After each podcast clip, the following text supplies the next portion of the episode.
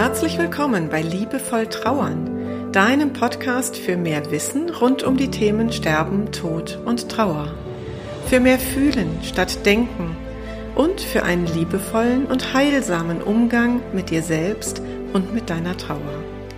Ich bin Christine Kemkes und ich unterstütze dich sehr gerne darin, deine Trauer als einen wichtigen und wertvollen Teil deines Lebens zu akzeptieren und so auch deine Lebensfreude ganz neu zu entdecken. Also, auf geht's!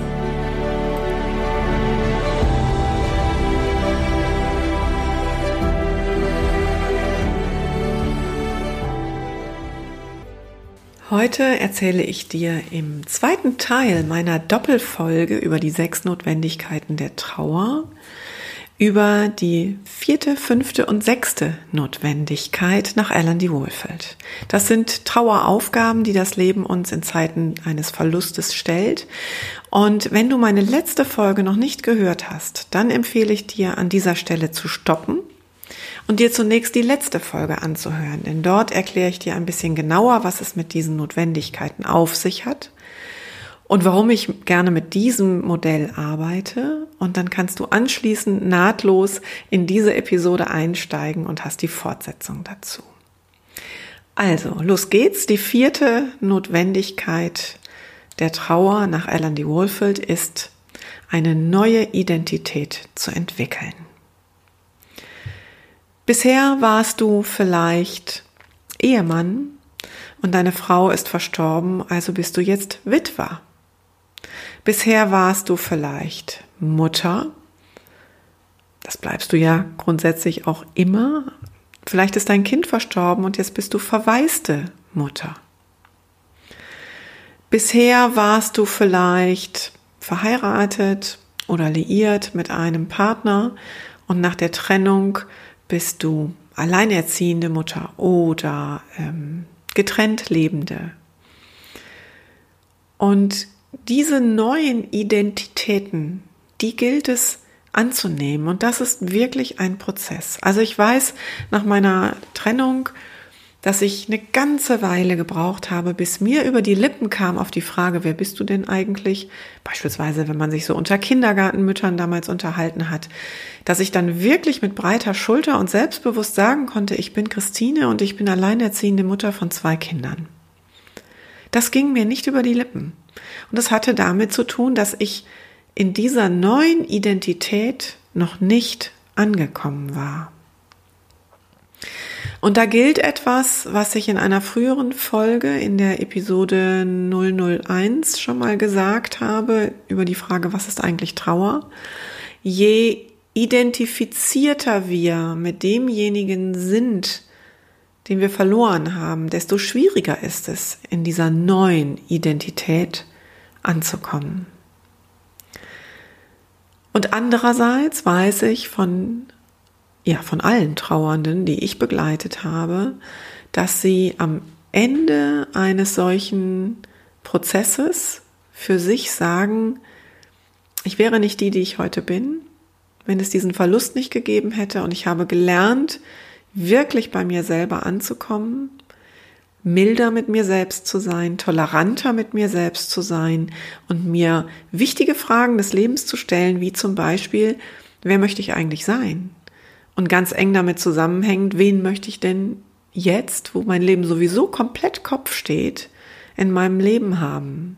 Also Menschen gelingt es in solchen Krisenzeiten, auf einmal Entscheidungen zu fällen, die vorher nicht möglich waren. Wir haben, vielleicht kennst du das auch, wir haben manchmal Menschen in unserem Leben, die uns nicht gut tun. Und solange alles irgendwie so dahin plätschert, halten wir sie in unserem Leben, warum auch immer. Und dann kommt eine Krise, Bam, und auf einmal steht alles Kopf. Und dann ist es wichtig, die Kräfte zu sortieren und zu gucken, was ist jetzt in meinem Leben wichtig. Und dann ist es auf einmal möglich zu entscheiden, dieser oder jener Mensch, der ist nicht mehr in meinem Leben. Den brauche ich auch nicht mehr in meinem Leben. Und ich suche mir andere Menschen, die jetzt in mein Leben gehören. Also diese vermeintlich wirklich schwierigen Entscheidungen dann in einer solchen Krisensituation tatsächlich treffen zu können, weil wir auf einmal in der Lage sind, Wichtiges vom Unwichtigen zu trennen. Und das hat ganz viel mit der Frage der Identität zu tun, weil wir uns eben fragen müssen oder auch fragen dürfen, ähm, wer bin ich denn jetzt nach diesem Verlust? Und wer möchte ich sein? Und das hängt auch mit der nächsten Notwendigkeit zusammen. Und das ist die Überleitung zur fünften Notwendigkeit. Und die ist wirklich der Knaller. Die lautet, einen Sinn im Tod und einen neuen Sinn im Leben zu finden. Puh, ganz schön harter Tobak, oder? Eine Frage, die, ja, die sich alle Trauernden irgendwann stellen, ist ja die Frage nach dem Warum.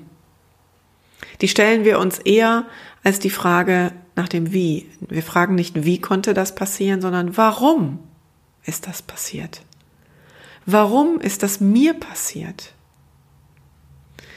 Und leider Gottes ist das eine Frage, auf die wir ganz oft keine Antwort bekommen und auch nicht bekommen müssen.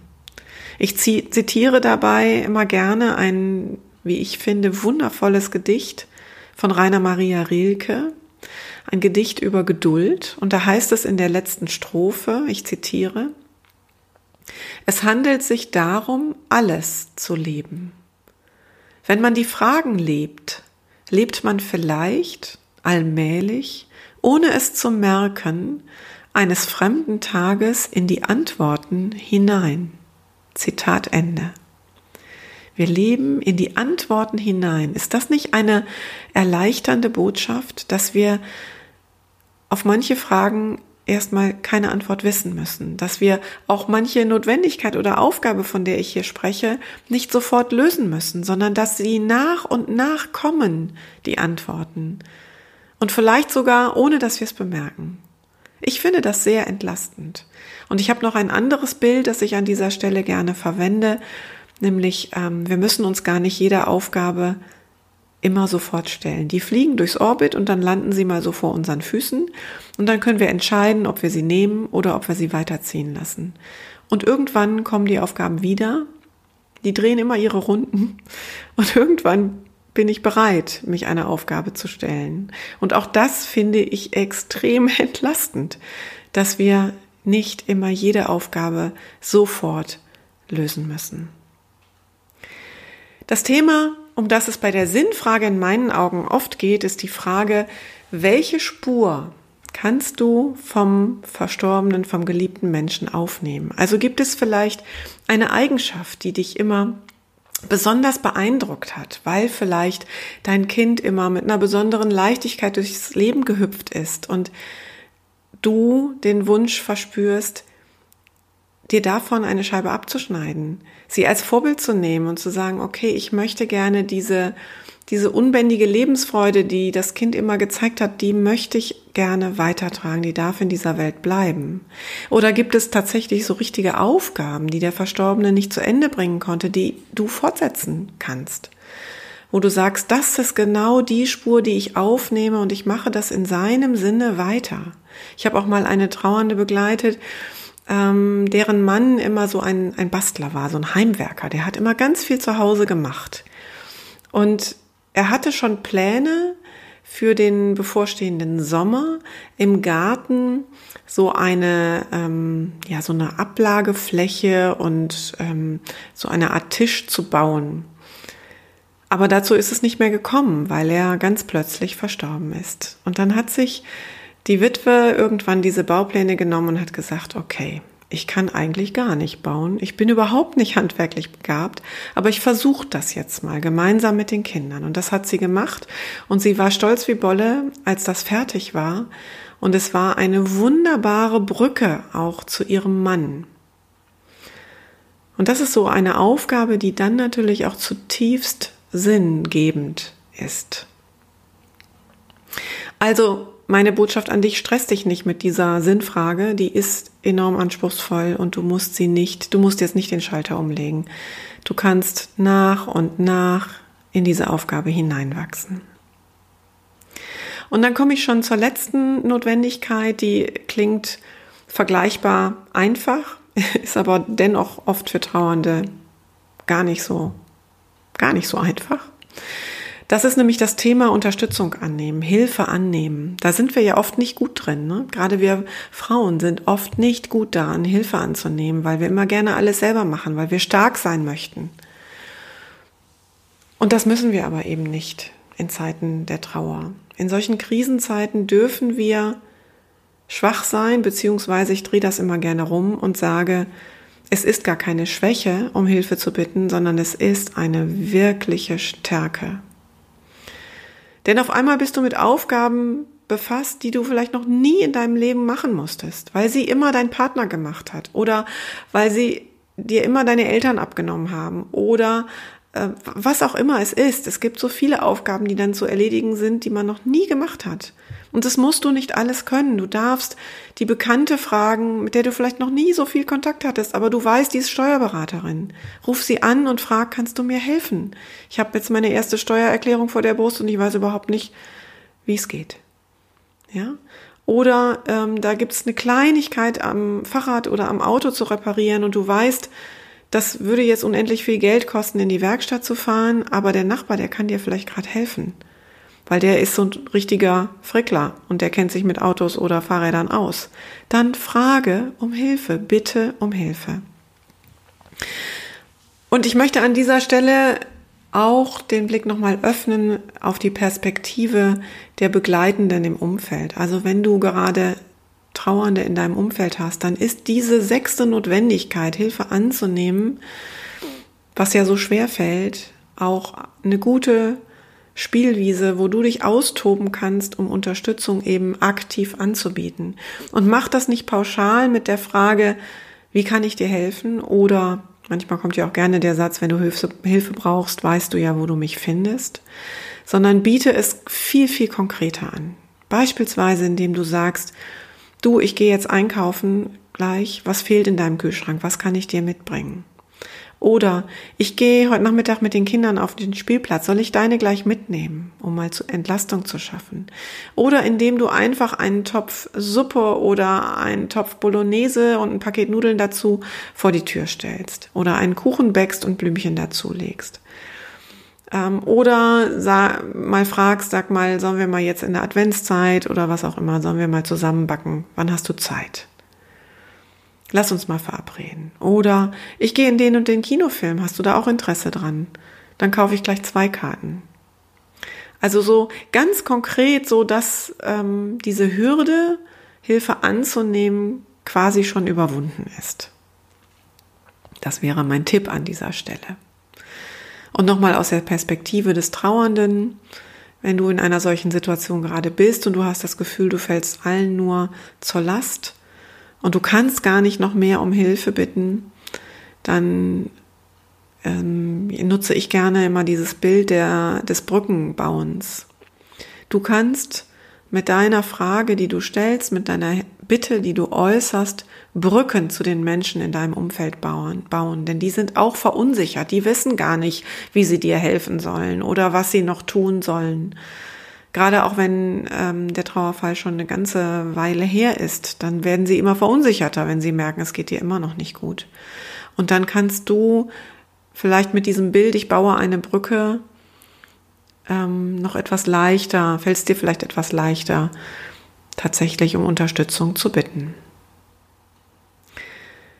Ja, das waren die vierte, fünfte und sechste Notwendigkeit nach Alan D. Wohlfeld. Und auch heute lade ich dich ein, dass du dich damit aktiv auseinandersetzt. Mach dir eine, ein DIN A4-Blatt, teil dir das in drei Felder ein, schreib dir da diese drei Notwendigkeiten auf, also Identität entwickeln, Sinn finden und um Unterstützung bitten und dann guckst du mal, was hast du schon getan, was auf diese Aufgaben einzahlt. Und vielleicht kommen dir dabei auch Ideen, was du noch tun könntest, damit du dich diesen Aufgaben noch weiter nähern kannst. Und ich kann dir sagen, jeder kleine Schritt, und sei er noch so klitzeklein, auf diesem Weg ist ein Schritt in die Heilung. Wenn dir gefällt, was du hier hörst, dann freue ich mich über eine Bewertung auf iTunes. Denn das führt dazu, dass der Podcast leichter gefunden wird und wir gemeinsam die Botschaft, dass Trauer und Sterben und Tod in die Mitte des Lebens gehören, weiter in die Welt tragen können. Und ich freue mich auch über dein Feedback gerne als Mail an podcast.christinekempkes.de und an der Stelle kannst du natürlich auch deine Fragen loswerden. Also wenn du zur heutigen Folge oder zu anderen Folgen Fragen hast, dann stell sie mir und ich werde in den nächsten Folgen Antworten geben. Oder wenn du überhaupt ein Thema hast, zu dem du gerne mal meine Ideen hören möchtest, dann schreib mir das und ich werde daraus eine Podcast-Folge stricken. Und am einfachsten ist es, wenn du den Podcast abonnierst, denn dann verpasst du die nächsten Folgen nicht. Bis dahin wünsche ich dir eine gute Zeit. Liebe Grüße, deine Christine Kempkes.